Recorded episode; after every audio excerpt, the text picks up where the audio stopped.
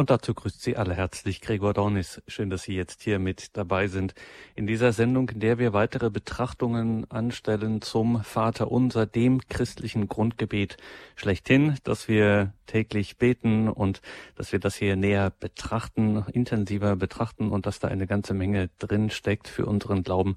Das haben wir schon in einem ersten Teil erfahren. Da waren wir schon verbunden mit Spiritual Andreas Brüstle aus Freiburg. Der Mann ist ein Profi der geistlichen Begleitung und insofern genau der richtige für solche Betrachtungen zum Vater unser. Heute geht es mit Teil 2 weiter und auch heute hat er sich wieder diese Stunde freigenommen für uns.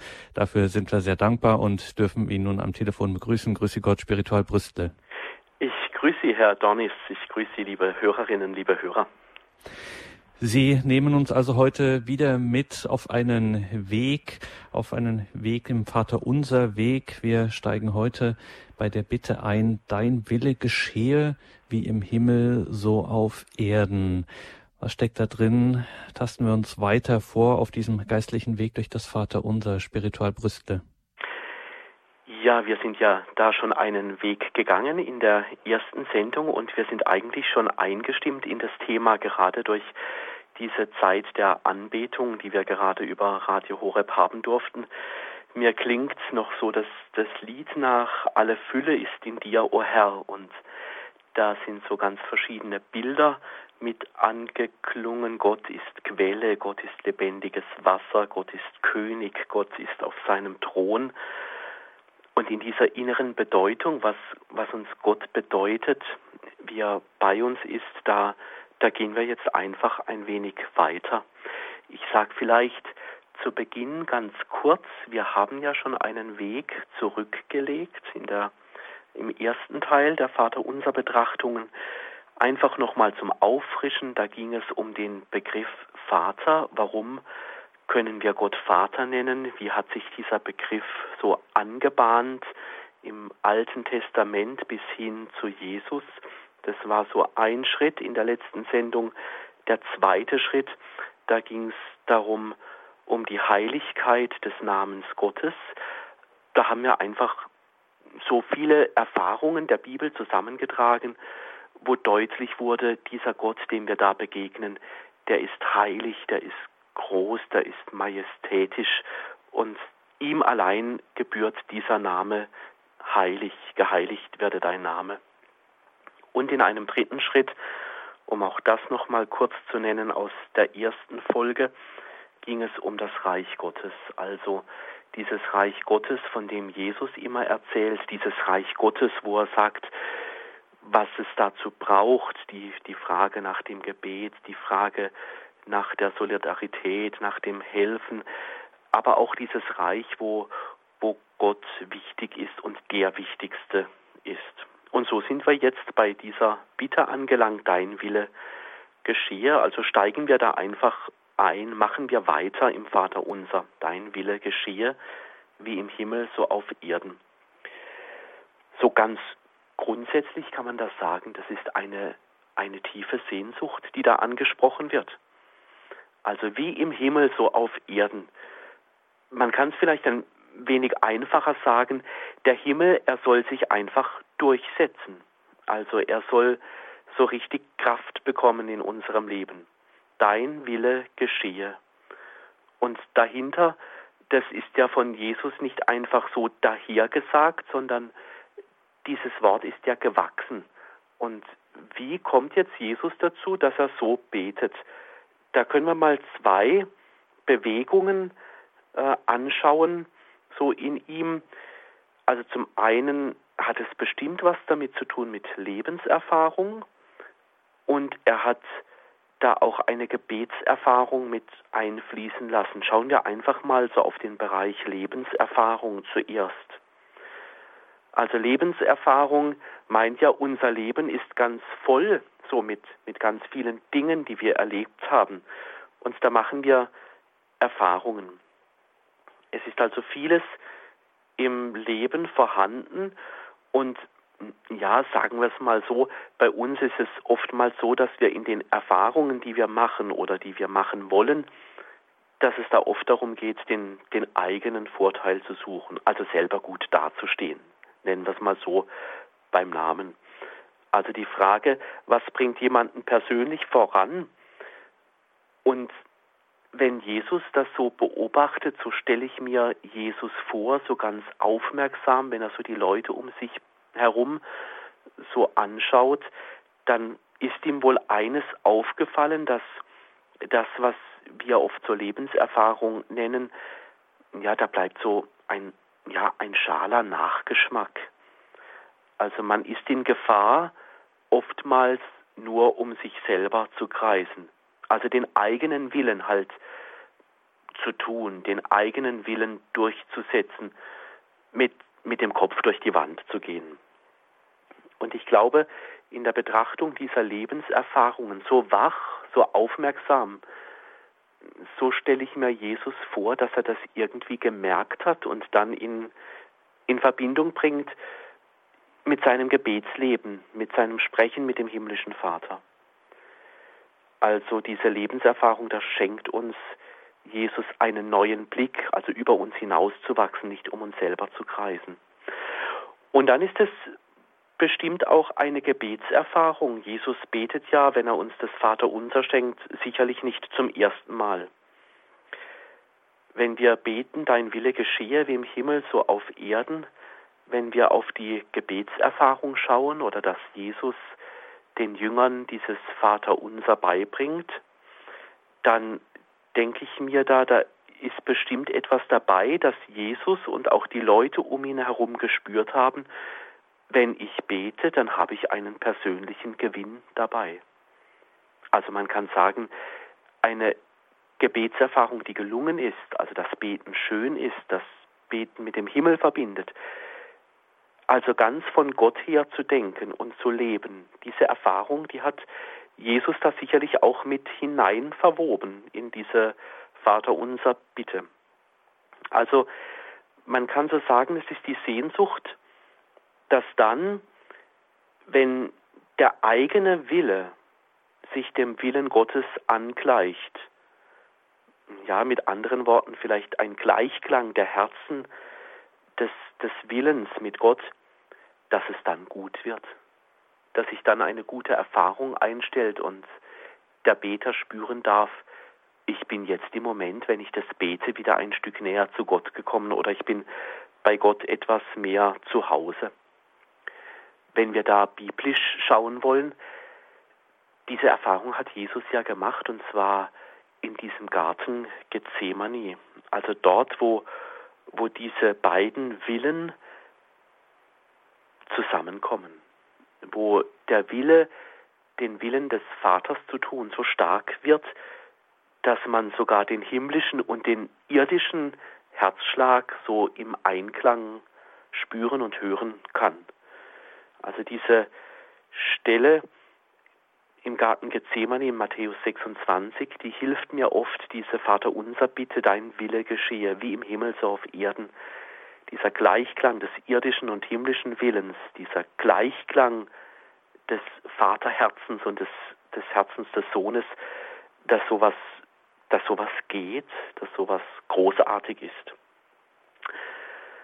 Und mit dieser Vater unser Bitte, dein Wille geschehe wie im Himmel so auf Erden, da bin ich auf eine Denkart, auf eine Art, geistlich zu denken, gestoßen bei ganz frühen Christen, weil mit dieser Vater unser Bitte, da haben die ganz frühen Christen auch immer zugleich auch an den Heiligen Geist gedacht. Diese frühen Christen, die haben gemerkt, alleine schaffen wir das nicht, den Willen Gottes zu tun. Da gibt es so viele Dinge, die uns nicht leicht von der Hand laufen oder so viele gute Vorsätze, wo wir dahinter zurückbleiben oder da gibt es so viel guten Willen, äh, zum himmlischen Vater zu gehen, aber irgendwie ist die Kraft dann wieder zu wenig. Und in den Anfängen der Kirche, da haben die Christen bei dieser Vaterunser Bitte immer auch an den Heiligen Geist gedacht und verbunden war mit dieser Bitte dann auch mit der Bitte um den Geist, dass wir uns im Leben nicht verzetteln. Ich glaube, die Erfahrung von früher und heute, die ist ähnlich. Wir haben oft so vieles, so viele Lebensprogramme oder auch Termine oder so viel in unserem Leben vor oder eins jagt das andere, dass wir dann ganz schnell in der Gefahr sind, uns zu verzetteln. Wir sind nicht mehr konzentriert oder, oder bei dem vielerlei des Alltags irgendwie, da rutscht Gott manchmal weg. Und da haben die ersten Christen dann immer gesagt, wir brauchen den Heiligen Geist, der uns hilft, dass wir den Willen Gottes erkennen und, und ihn natürlich auch tun. Also diese Bitte ist gleichzeitig auch eine Bitte um göttliche Hilfe, dass wir den Willen Gottes, der im Himmel da ist, dass wir den auf Erden auch erfüllen können, dass wir, ja, dass wir da Kraft dazu bekommen. Aber es ist ja so dann die Frage, ja, ähm, jetzt, jetzt beten wir da um diesen Gleichklang des Willens, aber wie geht denn das eigentlich, dass wir den Willen Gottes ähm, erkennen? Also ist das, was ich jetzt schon meine, was richtig ist, ist das schon der Wille, ist das schon der Wille Gottes? Die Frage ist also, wie finden wir ein, eigentlich einen guten Weg in unserem Leben, diesen, diesen Willen Gottes zu tun und darauf zu antworten? Und ich glaube, das ist, das ist schwierig. Also bei allem immer zu hören, was Gott will, wie das gehen soll. Also wie soll ich hören, was, was Gott von mir möchte? Das ist eine berechtigte Frage. Und da bietet uns Jesus diese Vaterunser bitte an. Ich möchte einmal ein paar Vorschläge machen, wie wir den Willen Gottes so erkennen können. Ich möchte das immer so machen, dass ich ein paar Bibelstellen so sage, nenne und dann schauen, wie wir das mit unserem Leben verknüpfen. Also ein, ein erster Vorschlag mal den Willen Gottes zu erkennen, den können wir vielleicht mit einem Bibelwort erspüren und erfahren. Also er hat uns geschenkt, dass wir ihm furchtlos dienen. Ein Satz aus der Bibel. Wer also zu Gott gehört, wer ihm dient, der kriegt die Kraft, furchtlos zu dienen. Also der Wille Gottes, wer den Willen Gottes tut, der ist nicht mehr in der Furcht, der ist nicht mehr in der Angst, sondern dieser Mensch wird innerlich frei. Das kann vielleicht so ein Kriterium sein, wie der göttliche und irdische Wille sich so vereinen. Es scheint wohl bei Gott zu sein, wenn man diesen Bibelvers, diesen Satz da so nimmt, dass Gott liebt freie Menschen. Er liebt es, wenn Menschen innerlich frei werden. Also wo Menschen in die Nähe Gottes kommen, da sind sie frei geworden. Im zweiten Korintherbrief, im dritten Kapitel, es ist der Vers 17, da steht, wo der Geist des Herrn ist, da ist Freiheit. Ein paar andere Beispiele noch aus der Bibel, wo Menschen frei werden. Also da begegnet Jesus seinen Jüngern, also die, die er zu Aposteln macht, und die lassen alles zurück die Begegnung mit Jesus ganz nah beim Herrn zu sein, da gelingt es wohl, dass Menschen frei werden. So frei, dass sie dann sagen, ich kremple mein Leben um, ich lebe jetzt für Jesus. Oder ich denke an andere Episoden aus der Bibel, wo Menschen krank sind, sie kommen zu Jesus, er berührt sie, er segnet sie, er begegnet ihnen, er sagt zu ihnen ein Wort, auf jeden Fall wird Nähe und Begegnung durch Jesus gestiftet. Und dann wird der Glaube so groß, dass die Menschen gesund werden. Ich bewundere da immer Jesus, wie, wie der Glaube an ihn viel Kraft gibt, sodass Heilung geschieht. Also dass der Wille Gottes nach Heilung auch geschehen kann. Also wer spürt, dass er ganz nah am Willen Gottes dran ist, der wird irgendwie innerlich glaubensstark und irgendwie ein freierer Mensch. Wenn es ganz eng ums Herz wird, dann ist da noch etwas unsicher. Wenn es ganz eng ums Herz wird, da ist der Blick wohl noch nicht so ganz frei auf den himmlischen Vater. Wo es ganz eng wird ums Herz, da ist diese befreiende Luft Gottes, diese Gottesluft der Freiheit kann dann noch nicht geatmet werden. Ich sage das gerne für mich so, dort wo ich dem Willen des himmlischen Vaters entspreche, da kann ich Freiheitsluft des Himmels atmen. Da spüre ich etwas, dass Gottes Geist mich frei macht, dass er mich sicher macht, dass ich Perspektive bekomme. Also Gottes Wort bricht sich Bahn, Gottes Wort will zum Zug kommen, ganz nah am Willen Gottes zu sein. Das ist auch ein Kriterium dafür, wenn wir nicht stolz sind. Das wäre so ein anderer Vorschlag, wie wir den Willen Gottes erkennen können. Also Stolz sein kann zunächst natürlich etwas Gutes sein. Wenn wir etwas geschafft haben, etwas geleistet haben, wenn etwas richtig gut war, dann dürfen wir ruhig auch stolz sein. Wir haben ja dann auch etwas geleistet und wir haben ja auch die Schöpferkraft Gottes deutlich gemacht. Aber es gibt auch einen anderen Stolz. Also ich sage immer, das ist der Stolz, der nicht so gut ist. Also den Stolz, der überheblich macht, also ein negativer Stolz. Und dieser negative Stolz, der andere klein macht, nur damit ich groß bin, das ist so ein Kriterium, da würde ich sagen, das ist jetzt nicht biblisch. Der biblische Stolz, das ist, ich darf mich freuen, dass Gott durch mich wirkt. Der negative Stolz ist eher der, der andere klein macht. Ein Erkennungszeichen ist dabei, dass dabei andere also klein gemacht werden. Da bin ich wohl nicht im Willen Gottes drin. Weil so ist der biblische Gott uns nicht vorgestellt worden. Wer stolz ist, macht sich selber groß. Das ist wohl auch nicht biblisch. Da sind wir vom Willen Gottes auch ganz, ganz weit weg. Also andere klein zu machen, da kann man auch sagen, das ist nicht die Art, wie wir Gott kennen. Wir Christen kennen nicht diese Art, dass die Menschen, die um Gott herum sind, dass dies nötig haben, andere klein zu halten.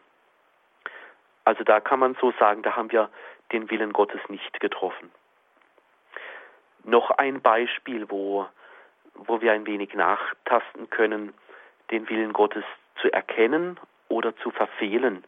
Auch einfach so mal frei herausgesagt, einfach so als ein Beispiel, um uns daran ein bisschen abzuarbeiten, um darum zu kreisen. Wenn sich Neid und Missgunst einstellen, das gibt's. Das kennen Sie sicherlich aus Ihrer eigenen Erfahrung. Wo sich Neid und Missgunst einstellen, da hat der Wille Gottes sagen wir es mal ganz vorsichtig, eher seltener einer Chance. Früher sagte man zu Neid und Missgunst ein anderes Wort, ein altes Wort dazu heißt Engherzigkeit. Gott ist größer als unser Herz. Johannes Evangelium, drittes Kapitel. Es scheint also so zu sein, wer in die Nähe Gottes kommt und versucht, den Willen Gottes zu tun, der bekommt ein weites Herz, kein enges Herz, ein großes Herz statt ein kleines, verkrümmtes Herz. Also, so kann man sagen, wenn, wenn das Herz weit wird und wenn ich mich so in der Spur der Evangelien bewege, in der Spur der gesamten Bibel, und mein Herz dabei weit wird, kann das ein Kriterium sein, dass ich wohl verknüpft bin mit dem Willen Gottes. Da kann man sagen, ja gut, das ist ja nur ein Gefühl, ich fühle mich halt dem Willen Gottes so nahe. Aber warum nicht? Gefühle können uns sicherlich täuschen, aber Gefühle, so wenn wir in der Spur und im Wissen und im Beten mit der Heiligen Schrift bleiben, dann kann dieses Gefühl des weiten Herzens ein ganz großer Wahrheitsgehalt sein. Also das weite Herz, das ist so eine Richtschnur, wenn wir so ganz ehrlich sagen können, jetzt habe ich ein weites Herz und ich habe so mein Herz mit, dem, mit der Bibel abgeglichen, mein Herz mit meinem Beten abgeglichen, mein Herz abgeglichen mit der großen Menschlichkeit, die ich von Jesus her kenne, mein Herz abgeglichen mit der großen Herrlichkeit des Himmels, soweit wir das halt können, dann kann ich sagen, jetzt jetzt bin ich so in der Spur, den Willen Gottes zu tun. Was das Herz also weit macht und den anderen groß sieht, dieses Beispiel, das möchte ich so ins Spiel bringen, da kann ich den Willen Gottes erkennen, da kann ich so ganz grob sagen, da steckt Gott wohl mehr drin. Noch ein Vorschlag. Wir sind ja immer noch dabei, wie kann ich den Willen Gottes erkennen? Also ein Vorschlag kann vielleicht noch sein, Befreiung zum Leben. Was heißt das? Also wenn ich mehr Leben her spüre durch mein Beten und durch meine Gemeinschaft mit Gott. Das kann heißen, also dass man im Willen Gottes lebt, wenn man sich selbst annehmen kann, so wie Gott in Liebe die Menschen annimmt. Konkret gesprochen. Es gibt Menschen, die tun ganz viel für andere. Es gibt Menschen, die engagieren sich ganz stark für andere, damit, damit es denen gut geht, aber sich selber können sie nicht annehmen. Ich glaube, bei der Suche nach dem Willen Gottes geht es auch darum, kann ich das auch für mich selber glauben, was, was ich von Gott her weiß? Kann ich auch selber zu mir sagen, ja, ich bin ein geliebtes Kind Gottes? Kann ich zu mir selber sagen, ich bin nicht nur zu anderen gut, sondern ich bin selber so ganz von Gott umgeben. Also kann ich selber annehmen, dass Gott mich mag. Andere und sich selbst annehmen, das ist eine Lebensaufgabe. Das, das geht ein ganzes Leben lang. Situationen, Menschen ändern sich. Die eigene Lebensphase ändert sich immer wieder und da geht es immer wieder darum, ja, den Weg zum, zu mehr Leben zu finden, freier zu werden im Glauben zu Gott. Immer mehr, jeden Tag, vielleicht ein Stück, dann geht es mal besser, mal weniger gut, sich selber anzunehmen. Also den Willen Gottes wie im Himmel, so auf Erden, das soll auch bei mir geschehen. Also Gottes Wille heißt mehr Liebe der liebende Wille Gottes im Himmel und auf Erden, der will mich auch selber zu einem liebenden Menschen machen. Ich denke da immer an ein schönes Gebet, da gibt es ein Gebet, wo es dann darum geht, Herr, erwecke deine Kirche und fange bei mir an. Herr, baue deine Gemeinde und fange bei mir an. Also so eine Litanei, wo, wo ein Anliegen genannt wird und dann immer und fange bei mir an. Und um den Willen Gottes zu erkennen und zu tun, da sage ich manchmal so still und heimlich so vor mich hin im Herzen, lass mich deinen Willen erkennen und fange bei mir an. Also nicht so, dass ich sage, ja, die anderen sollen den Willen Gottes tun oder man müsste, man sollte, man könnte, sondern dass, dass ich zuerst selber zu einer lebendigen Vaterunser Bitte werde, wie im Himmel so auf Erden. Also bei mir, da klopft der Wille Gottes an. Immer mehr dein Wille Gott. Immer mehr dein Wille zu tun, immer mehr zu lieben, mehr dein Wille zu tun in der Selbstannahme, immer mehr deinen Willen zu tun, um liebend zu werden für andere, mehr deinen Willen zu tun im Glauben, dass auch ich von Ewigkeit her geliebt bin. Mehr deinen Wille zu tun, wenn ich bereit bin, mich anderen zuzuwenden. Also ich glaube, das sind so, so ein paar Punkte, so biblische Kriterien, die, die darauf hinweisen, dass da der Wille Gottes konkret wird. Noch ein Beispiel. Ich glaube, wir tun den, den Willen Gottes im Dank. Die Vater unser Bitte, dein Wille geschehe, ich glaube, das ist so etwas wie ein Dankesweg. Jeden Tag zu sagen, ja, ich danke dir Gott, dass ich deinen Willen tun kann. Ich habe vor einigen Tagen mit jemandem gesprochen, der hat mir gesagt, er möchte einen Monat lang einen Dankesweg gehen. Einen Monat lang danken, dass sich der Wille Gottes in ihm erfüllt hat. Und was, was ist der Dank?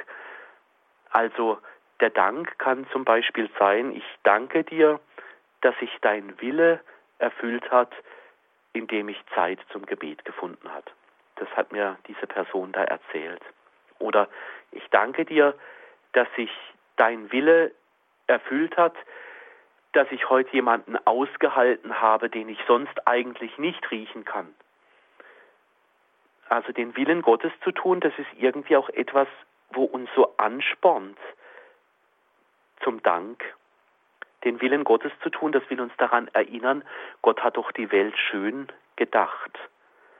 Und diese Schönheit des Willens Gottes, die will erkannt werden. Und dazu baut uns Gott also Brücken, diese Schönheit immer wieder zu erkennen. Gottes Wille zu tun ist schön, wie im Himmel, so auf Erden. Also, wenn ich dankbar bin, dann erkenne ich doch in der Regel mehr, als wenn ich jetzt, wenn es mir nicht so gut geht oder ich mich undankbar irgendwie fühle. Also wenn ich dankbar bin, dann erkenne ich doch eher mehr, dass Gott gut handelt. Es ist schwer, dankbar zu sein, weil wir nicht mehr gerne Danke sagen. Ich glaube, das ist ein Problem. Wir haben in unserer Gesellschaft eher gelernt zu sagen, ähm, darauf habe ich doch ein Recht oder äh, wir sagen vielleicht eher, ähm, ich habe das verdient und, und jetzt will ich den Lohn dafür erhalten. Das ist vielleicht eher so die, die Redewendung, die uns heute eher vertraut ist. Aber die Dankbarkeit, die, die hat einen ganz großen Vorteil, nämlich die Dankbarkeit pocht nicht auf das eigene, also macht den Blick eng nur auf mich, sondern die Dankbarkeit, dem Willen Gottes zu entsprechen, ja, macht den Blick weit und offen. Also zu erkennen, wie gut er, also wie gut er, Gott, alles gewollt hat. Die Theologen sagen damit, mit dieser Vaterunser Bitte, da passiert eine aktive Gegenwärtigkeit. Das ist jetzt so ein, ein wissenschaftlicher Begriff aus der Theologie. Aber aktive Gegenwärtigkeit, so der geistliche Gedanke, der dahinter steckt, den Willen Gottes zu tun, das heißt, so jetzt gilt es, das Gute zu erkennen. Wir Christen sind also im Blick auf den Willen Gottes vielleicht so etwas wie ein Filter. Biblisch beten, den Willen Gottes zu erbitten, das kann so sein wie ein Filter. Also stellen Sie sich vielleicht so, wie man so Kaffeemaschinen kennt, mit so einem, mit so einem Filter vor. Also den Willen Gottes so herauszufiltern im eigenen Leben. Ein Filter lässt nur durch, was gut ist.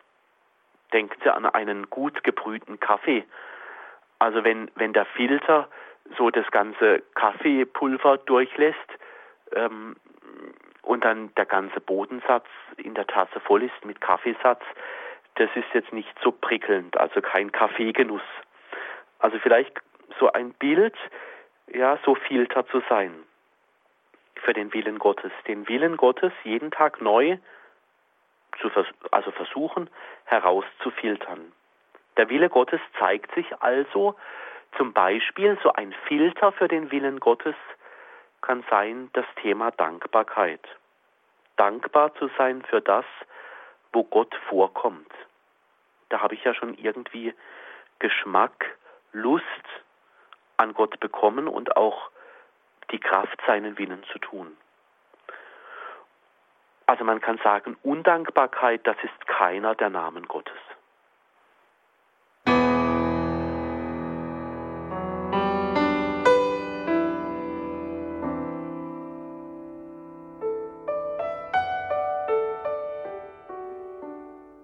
Betrachtungen zum Vater Unser hier in der Credo-Sendung bei Radio Horeb und Radio Maria mit Spiritual Andreas Brüstle aus Freiburg. Spiritual Brüstle, jetzt haben wir es von Ihnen gehört, die Dankbarkeit äh, bei Ihren Gedanken zur Bitte, dein Wille geschehe. Und jetzt auf einmal kommt die Bitte, unser tägliches Brot gib uns heute, ziemlich direkt und auch eine ziemlich klare Forderung. Es hört sich fast politisch an. Man könnte auch dabei, äh, daran denken, an Solidarität mit den Benachteiligten. Geht es um so etwas? Ja, kreisen wir mal um, um diesen Gedanken, unser tägliches Brot gib uns heute. Thema politische Bitte. Es ist politisch, kann man so schon sagen, und zwar geistlich politisch. Ich denke an ein, ein Wort von Therese von Lisieux, die sagt oder denkt darüber nach und betet, dass, dass sie ja von, von Gott her jeden Tag das tun will, was, was Gott von ihr will. Und da hat sie so ein Wort geprägt, ähm, sie will nur für heute, nur für heute will sie den, den Willen Gottes tun. Nur für heute will sie wieder neu lieben lernen. Insofern ist es geistlich schon politisch, nämlich zu sagen, ich mache mir die, die Politik der Solidarität, die Politik der gelebten Liebe von Gott her zu eigen. Also so könnte man vielleicht sagen, es ist eine politische Bitte. Oder ein anderes Wort aus dem Hebräerbrief, dieser Gedanke, den habe ich mir vorhin noch bei der Gebetszeit, die übertragen wurde bei Radio Horeb, noch kurz notiert. Hebräerbrief im 13. Kapitel, Vers 5 müsste das, meine ich, sein, ähm, wo es da heißt, ich lasse dich nicht fallen und ich verlasse dich nicht. Also da geht es darum, dass Jesus also im Hebräerbrief, da wird von Jesus gesagt, ich, äh, ich lasse dich nicht fallen und ich verlasse dich nicht, dass Jesus alles vom himmlischen Vater erwartet. Alles, was er für jeden Tag braucht. Alles, was er braucht, um lieben zu können. In dieser Vater unser Bitte, unser tägliches Brot gib uns heute, das ist ja ein unermessliches Vertrauen, was Jesus da an an den himmlischen Vater richtet. Jesus hat Vertrauen, dass Gott das gibt, was wir brauchen. Vielleicht um, um dieses tägliche Brot ein bisschen mehr zu verstehen oder da ein bisschen drumherum zu kreisen. Im Griechischen hat das Wort, also tägliches Brot, also diese Vokabel, das kann man auch statt täglich, kann man das auch anders übersetzen. Manche machen das. Die sagen dazu regelmäßig. Also einige sagen oder haben das auch so übersetzt, gib uns regelmäßig das Brot für heute. Gib uns regelmäßig das Brot, das wir brauchen. Einige machen das so, aber diese Übersetzung hat jetzt nicht so stark das Rennen gemacht bei den Bibelübersetzungen. Jedenfalls, das kann man sagen, ähm, das Brot wird in den Blick genommen, das, was wir brauchen. Heute wird man vielleicht sagen, ja, ähm, ich brauche halt ein Auskommen. Also ich brauche das, damit ich mein, mein Alltag gestalten kann, das tägliche Auskommen, darum geht's. Bei dieser Vater unser Bitte, da gibt's etwas ganz Schönes, nämlich so etwas ganz normal Alltägliches. Wir dürfen um die täglichen Gaben bitten, die wir brauchen. Es geht um Alltägliches. So großes Vertrauen hat Jesus, dass er sogar mit seinen Alltäglichkeiten zum himmlischen Vater geht. Das klingt banal. Ja, was interessiert Gott schon unsere alltäglichen Bitten?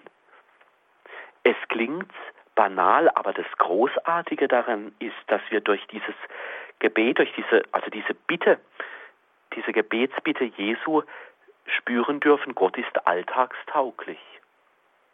Unser Gott ist kein Sonntagsgott.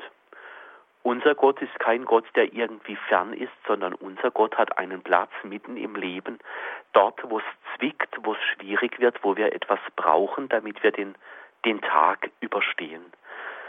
Unser Gott ist alltagstauglich, das lehrt uns Jesus durch diese Vaterunser Bitte. Gott sorgt sich um uns im Alltag. Wirklich nichts ist zu banal, um darum zu bitten. Nichts ist zu banal, um damit mit dem großen Gott ins Gespräch zu kommen. Das finde ich wunderbar an unserem Gott. Die Bitte um das tägliche, in Klammern regelmäßige Brot, kann man auch sagen, das ist ein Solidaritätswort, also eine Solidaritätsbitte. Also eine Bitte, damit das, was wir für uns selber brauchen, auch anderen zuteil wird. So kann man es vielleicht sagen. Und das Schöne bei dieser Vaterunser Bitte ist, dass wir da an Jesus etwas abgucken können. Nämlich, dass das Gebet nicht nur für uns selber ist, sondern wenn wir beten, dann sind die anderen da immer mit drin. Also wenn wir für uns selber beten, dann sind die anderen, die auch so das Brot, das tägliche brauchen, die sind da plötzlich mit hinein verknüpft. Beten tut man also nicht nur so für sich selber, sondern andere dürfen sich damit einschalten, also sind in unserem Gebet immer mit drinnen. Das kann man so bei dieser Vater unser Bitte, unser tägliches Brot gib uns heute vielleicht auch ganz schön so sehen. Besondere Verbindung entsteht also auch mit denen, nehmen wir es wörtlich, die das tägliche Brot brauchen, also die Benachteiligten. Da kommt also die tägliche Sorge so vieler Menschen mit hinein. Also vielleicht, wir brauchen da gar nicht weit zu gehen, denken wir nur an die Nachrichten, Radio oder Fernsehen was begegnen uns da für Menschen, die, die wirklich jeden Tag ein Auskommen brauchen. Jetzt gerade in den letzten Wochen sind die Nachrichten voll davon. Ich glaube, da, da kriegt diese Bitte um das tägliche Brot ein, ein ganz besonderes Gewicht. Vielleicht fallen uns da aber nicht nur die, die Leute ein, die wir in den Nachrichten sehen, vielleicht fallen uns da auch Leute ein, in der eigenen Nachbarschaft, in der eigenen Straße. Es gibt viele Umstände, die im Leben so eintreffen können, wo Menschen plötzlich an den Rand gedrängt werden. Stichwort Arbeitslosigkeit. Wer weiß denn, ob er morgen noch eine Arbeit hat? Die Welt ist so brüchig geworden, so instabil. Unser tägliches Brot gib uns heute. Oder zum Beispiel eine plötzliche Krankheit. Wer weiß denn schon, ob er morgen noch gesund ist? Unser tägliches Brot gib uns heute. Und mit das Schönste beim Beten dieser Bitte ist, dass da so viele Menschen einen Platz haben. Ich denke da gerne bei dieser Bitte, unser tägliches Brot gib uns heute, an die Menschen, die mir spontan so einfallen, wo ich merke, da braucht jemand jetzt phasenweise oder dauerhaft in irgendeiner Art eine Unterstützung. Ein anderer Gedanke, um diese Bitte geistlich zu erschließen, die Bitte um das tägliche Brot so im übertragenen Sinne. Was meine ich damit? Ich meine damit den Lebenshunger also das Brot, damit das Leben gelingt. Also ich meine jetzt nicht das Brötchen oder das Stück Brot, das uns so, so vom Körper her, vom Leib her satt macht, sondern ich meine jetzt den Lebenshunger, also Sehnsucht. Brot zu essen, um satt zu werden, das ist das eine. Aber es gibt ja noch den ganz anderen Hunger, der ist manchmal auch groß oder manchmal sogar noch größer als der Hunger nach Brot. Diese Vaterunser Bitte, die ist modern. Also diese Vaterunser Bitte, die öffnet den Blick für Lebenssituationen von uns modernen Menschen. Es ist zwar heute fast alles möglich. Man kann vieles erreichen, man kann Karriere machen, man ist nicht mehr so festgelegt auf den eigenen Lebensentwurf, wie man das vielleicht früher war. Aber doch eines bleibt auch bei uns modernen Menschen, der Lebenshunger. Dieser Lebenshunger, der ist oft ungestillt. Also da, da merkt man, da ist noch mehr drin im Leben. Es gibt viele Menschen, die sagen, vielleicht, ja, ich habe vieles erreicht, aber wozu lebe ich eigentlich? Oder einige, die sich irgendwann mal fragen, ja, ich habe ein gutes Auskommen, aber was hat mein Leben bisher gebracht?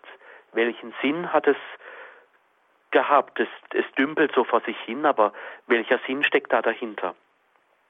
Oder es gibt viele belastende Situationen, die im Leben da sind, die einfach bewältigt werden müssen, wo ich dann auch im übertragenen Sinne beten kann, unser tägliches Brot gib uns heute.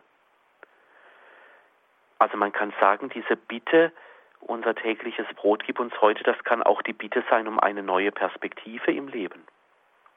Also zu suchen, was dem Leben dient, zu suchen, was dem Leben neue Orientierung gibt. Diese Bitte, die vielleicht darauf abzielt, ja Gott, ich brauche Hoffnung, gib mir Hoffnung. Also Hoffnungen schöpfen, dass es noch Möglichkeiten gibt, dass ich mein Leben entfalten kann. Hoffnung schöpfen, dass dort, wo etwas in die Brüche gegangen ist, wieder gekittet wird. Und da dürfen wir uns mit dieser Vater unser Bitte, da dürfen wir uns fallen lassen in den Mut Gottes. Mut Gottes deshalb, weil wir uns halt von, von Gott erhoffen, dass er uns mutig macht, diese neue Lebensperspektive ja, anzupacken, Leben zu gestalten, mehr uns zu entfalten, auch, auch im Glauben. Und es ist eine Bitte, unser tägliches Brot gib uns heute. Es ist die Bitte, an Gott dran zu bleiben. Wer bittet, der bleibt ja an einem Thema dran.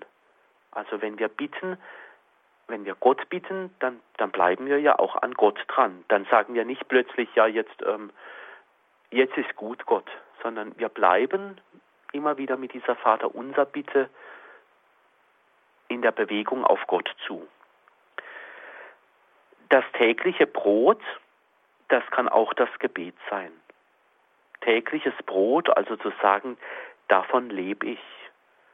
Das ist das, was mir wichtig ist. Das kann auch unser Gebet sein. Die Bitte um das tägliche Brot kann zum Beispiel bedeuten, dass die Freude am Gebet nicht nachlässt. Also dass ich Kraft bekomme, an Gott dran zu bleiben.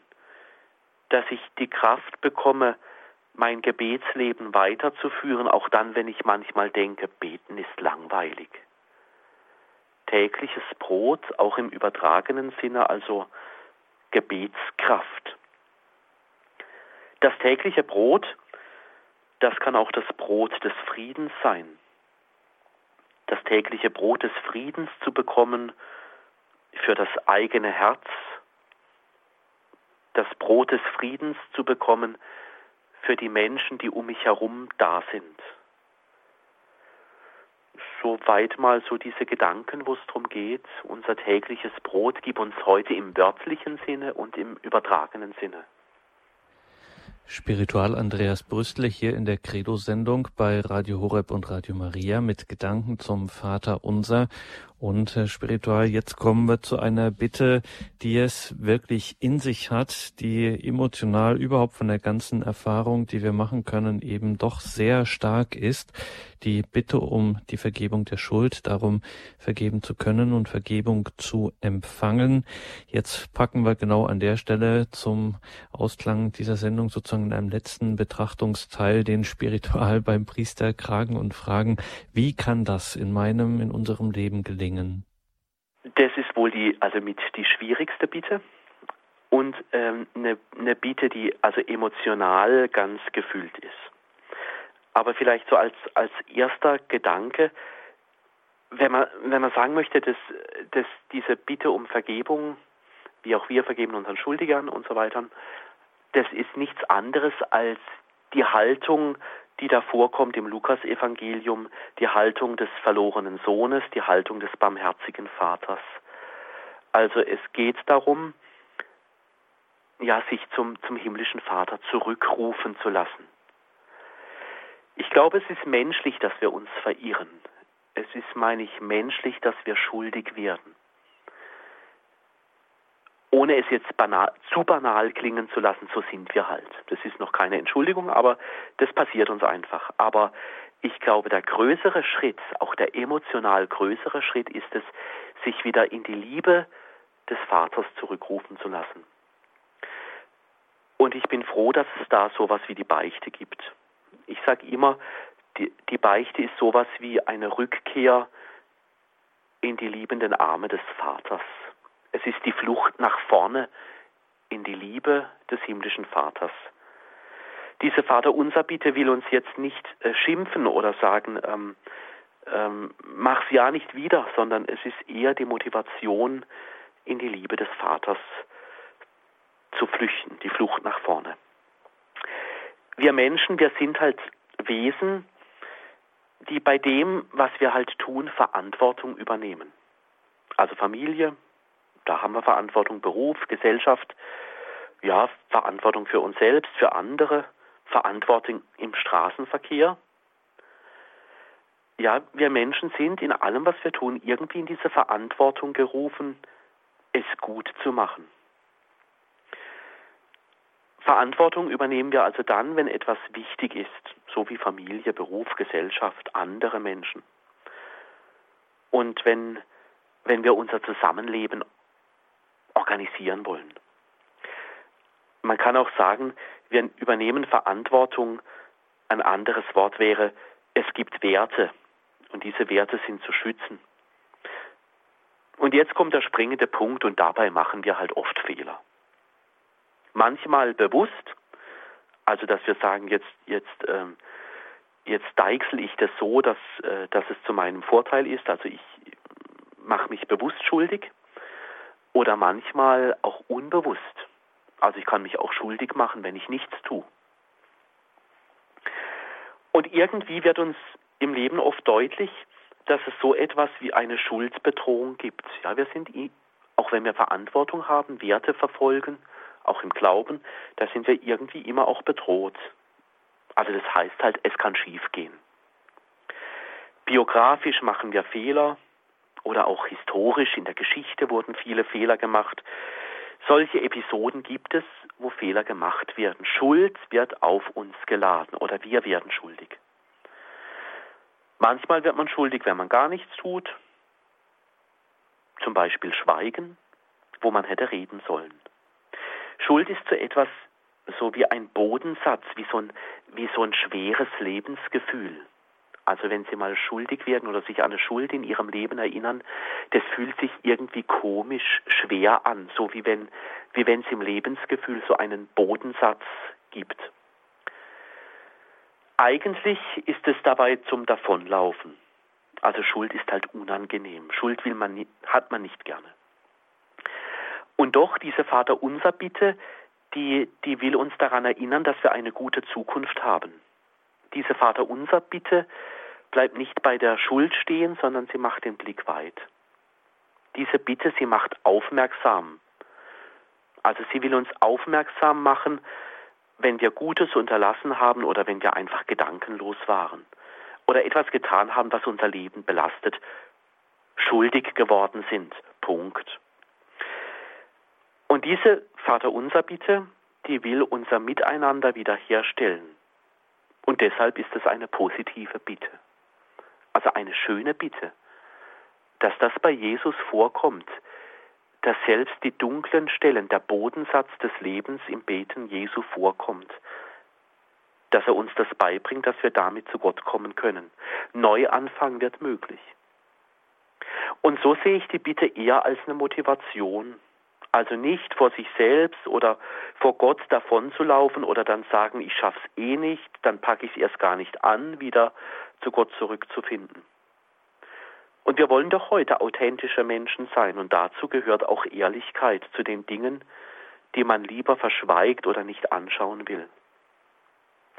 Diese Bitte, die Jesus uns da lehrt im Vater unser, die hilft uns also den Blick der Heilung also den liebenden Blick Gottes wieder als Heilung in unserem Leben wahrzunehmen. Und es ist irgendwie doch so, dort, wo wir uns eingestanden haben, ich habe einen Fehler gemacht, ich bin schuldig geworden, ich habe etwas verbockt, dort, wo Schuld eingestanden wird, wo sie auch im Gebet vorkommen darf, da hat diese Schuld und dieses, ja, ich sag mal, dieses Böse, das es oft in unserem Leben gibt, hat plötzlich keine Macht mehr, weil es ans Licht, ins Licht Gottes kommt und wir die Barmherzigkeit Gottes erfahren dürfen. Es gibt ein paar Warnzeichen, wie wir mit Schuld umgehen. Und da macht uns dieser Vater unser bitte auch aufmerksam. Schuld delegieren wir oft gerne.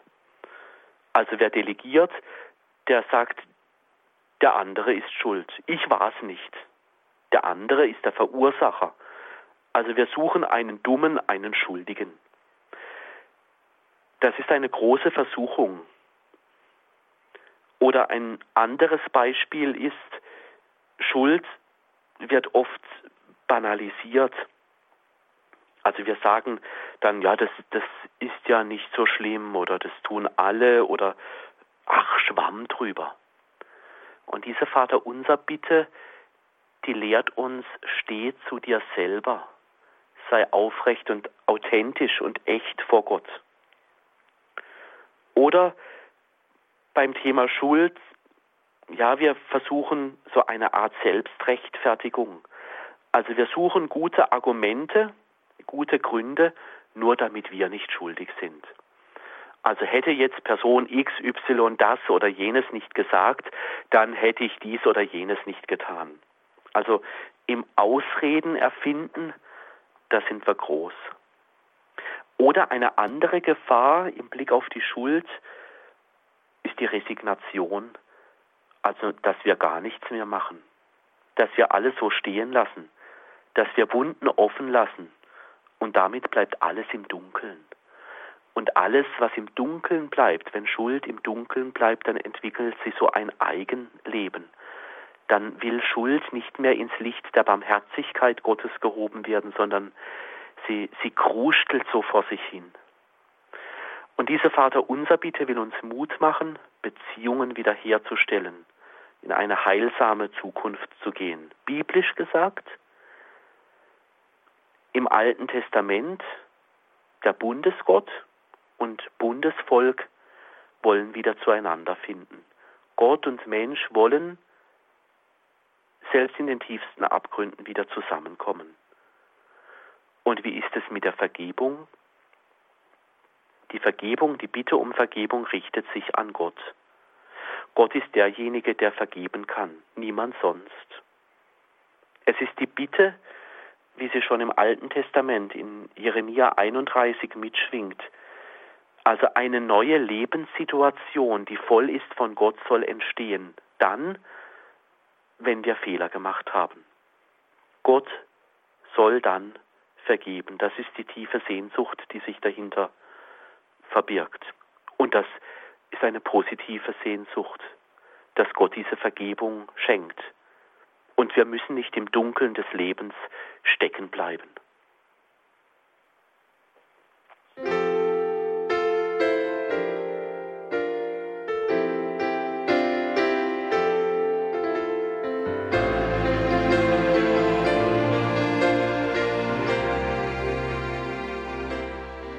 In der heutigen Credo-Sendung ging es an einem zweiten Teil wieder um das Vaterunser. Betrachtungen waren das von Spiritual Andreas Brüstle aus Freiburg im Breisgau. Danke, Spiritual Brüstle, für diese Stunde, für diese Betrachtungen. Wir freuen uns und sind gespannt auf das nächste Mal Anfang Dezember, ziemlich genau heute in vier Wochen wird das wieder der Fall sein. Dann werden wir hier an dieser Stelle weitergehen durch dieses Grundgebet des christlichen Glaubens. Danke auch Ihnen, liebe Hörerinnen und Hörer, für Ihr Dabeisein davon, wenn Sie diese Gedanken nachhören möchten oder jetzt auch ähm, nochmal den ersten Teil hören möchten, wenn Sie das nicht hören konnten. Es gibt natürlich wie immer einen Mitschnitt als CD oder auch ganz einfach über die Homepage horeb.org zum Download. Spiritual Brüssel, natürlich lassen wir Sie nicht gehen, ohne Sie nicht vorher, gerade auch nach diesen Betrachtungen, um Ihr Gebet und um den Segen gebeten zu haben. Das mache ich sehr gerne. Lasst uns beten. Gott, hab Dank, dass wir dich kennen dürfen. Durch deinen Sohn Jesus Christus haben wir dich kennengelernt. Hab Dank, dass wir uns immer wieder neu in deinen Willen einschwingen dürfen. Hab Dank, dass du es bist, der uns Vergebung schenkt in Jesus, deinem Sohn. Und hab Dank, dass wir durch die Bitten des Vaterunsers unser Leben in dein göttliches Licht immer wieder hineinstellen dürfen. Und jetzt bitten wir dich, dass du uns dabei hilfst, dass uns das immer mehr gelingt. Und wir bitten dich um deinen Segen, besonders für die Kranken und für alle, die diesen Segen jetzt besonders brauchen. Und so segne euch und alle, die ihr im Herzen tragt, der gute und euch liebende Gott, der Vater und der Sohn und der Heilige Geist. Amen. Danke Spiritual Brüssle, danke Ihnen, liebe Hörerinnen und Hörer, danke vor allem auch an Gabriele Lemmenfeldges in der Regie. Sie begleitet Sie nun weiter hier durch das Programm. Um 21.40 Uhr beten wir die Komplett das Nachtgebet der Kirche. Alles Gute und Gottes Segen wünscht Ihnen Ihr Gregor Dornis.